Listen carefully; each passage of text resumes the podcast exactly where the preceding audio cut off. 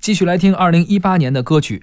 二零一八年啊，有一个电视剧古装剧爆款《嗯延禧攻略》，所以我们选了一首《延禧攻略》的片尾曲《嗯雪落下的声音》。嗯这首歌由陆虎演唱，于正作词，陆虎作曲。同时呢，演员秦岚也演唱了一个版本。嗯，这电视剧你看了吧？我搂过两眼，我知道你追完了，啊，我追完了。对，嗯这也不是什么不好意思的事儿嘛，是是都是为了工作。对对对，啊，今年其实有不少古装剧竞争吧，《延禧攻略》其实最开始上线之前，不是说什么阵容啊、卡司啊，包括什么就这个宣传啊最强的一个，不是是最能打的，是反而是那个《天盛长歌》，你看陈坤的噱头和这个倪妮第一次呃电视剧的这个噱头，嗯包括周迅那个已经说了很长时间的《如懿传》，嗯他得宣传这么长时间，我都以为播完了呢。嗯嗯啊，在这么激烈的竞争下，最后《延禧攻略》打出来了，嗯，成为了爆款。是这仨剧你都看过吧？我都搂过，啊，都为了工作，为了工作，你是怎么感觉的？一个赶上点儿，两个生不逢时，是吧？哎，就是那个先播了，把这个观众已经给引过去就了。这点事儿，就是我觉得就这么回事，然后天时地利人和，这个天时没赶上，就是啊是因为没有天时，所以没有地利和人和，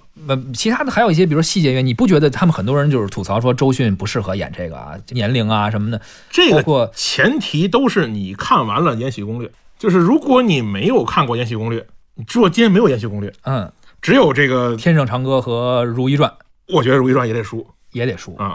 那为什么呢？很多人也吐槽《天盛长歌》，说这是剧情啊、逻辑啊比较差一点啊等等。呃，我个人的感觉上来说，《如懿传》这在这三个里面算最弱的，相对弱一些，相对弱一些啊，啊。因为《如懿传》其实当年对标的是《甄嬛传》， 《甄嬛传他》奔着那个去的，嗯，但他又达不到那个高度。而且时代也变了，哎对当时《甄嬛传》受欢迎，现在不一定了， 《天盛长歌》呢是奔着琅琊榜去的，嗯，它两个的这个假想敌不一样。哎，所以呢，这个嗯男性观众呢可能会看《天长歌》的多一些，女性观众呢可能会看《如懿传》的多一些。但是呢，女性观众呢，其实对于这种电视剧来说，比男性观众苛刻，嗯，因为她看的多呀，是，对吧？就跟你见过世见过世面，对吧？你吃过见过的，你你女女孩动辄看过好几遍《甄嬛传》，是吧？我这没有没有对比性，是吧？我可能看过一遍，我也没什么太深的印象，所以我、嗯我没法对于《如懿传》有他妈太低的评价。但是女孩就不一样了，是，是吧？你看过《甄嬛传》之后，你发现这是个对标《甄嬛传》的，你发现哪儿哪儿都不行。嗯，你再加上生不逢时，前面有有一个这个呃《延禧攻略》打底。反正最后都输给了《延禧攻略》，哎，小东，你知道这个《延禧攻略》有多火吗？多火呀！我上周末啊陪朋友去了趟故宫，啊，这故 宫里非要呢，找延禧宫在哪儿是这 吗？故宫那天啊，出出人意料的人少，嗯就打进门儿到进去没排队。嗯，就我从小到大没有见过故宫是这架势的，是唯有走到延禧宫门口不能动了，啊，爆炸了，所有的人都去嗯往那儿走。延禧宫啊是给烧毁过的，他要立个牌儿说这儿烧过，别来了，就没人来了。嗯他也不吭声儿，嗯，大批的这小年轻啊就往里涌啊，往里进呐、其实里面没东西，嗯延禧宫是一把大火烧没了的东西，所以你这个，我就说啊呀、我就我就站在那个这个景阳宫那个门口，那景阳宫就是那个永琪他妈那个那个那个宫啊，啊我站在门口我就看来来回回这些男男男女女，我就想乐，就是他们知道有延禧宫，但是根本不知道这段历史，是对吧？我觉得这个故宫啊，如果以后能通过这种电视剧有什么导赏的一些活动，做一做这样的东西也挺好的，嗯，比那个上次咱们说那个小酒馆人还多吗？绝对比绝对比玉那林多路的小酒馆人多。好吧，都是跟风去朝圣的，啊都是跟风去朝圣的。但是我觉得呢，朝圣去趟故宫呢，也算不扰，民。哎，至少不扰不扰民对吧？啊而且呢，你不能只看延禧宫吧，对，你肯定还能看那个什么太和殿、中和殿，是吧？乾清宫你都转转。哎，那你去小酒馆也不白去，啊，不光看小酒馆，还有老板怎娘么得边上去 吃顿火锅 吧？好吧，咱们来听一下这首啊，《延禧攻略》的片尾曲《雪落下的声音》。轻轻落在我掌心，静静在掌中结冰，相逢是前世注定。痛并把快乐尝尽。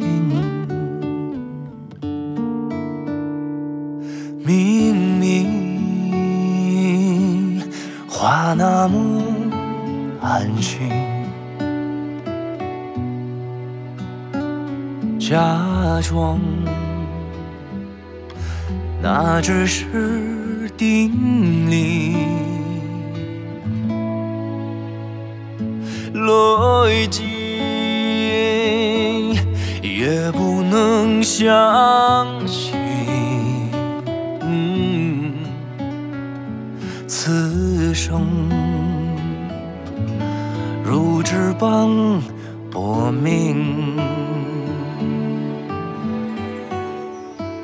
我慢慢的听雪落下的声音，闭着眼睛幻想它不会停。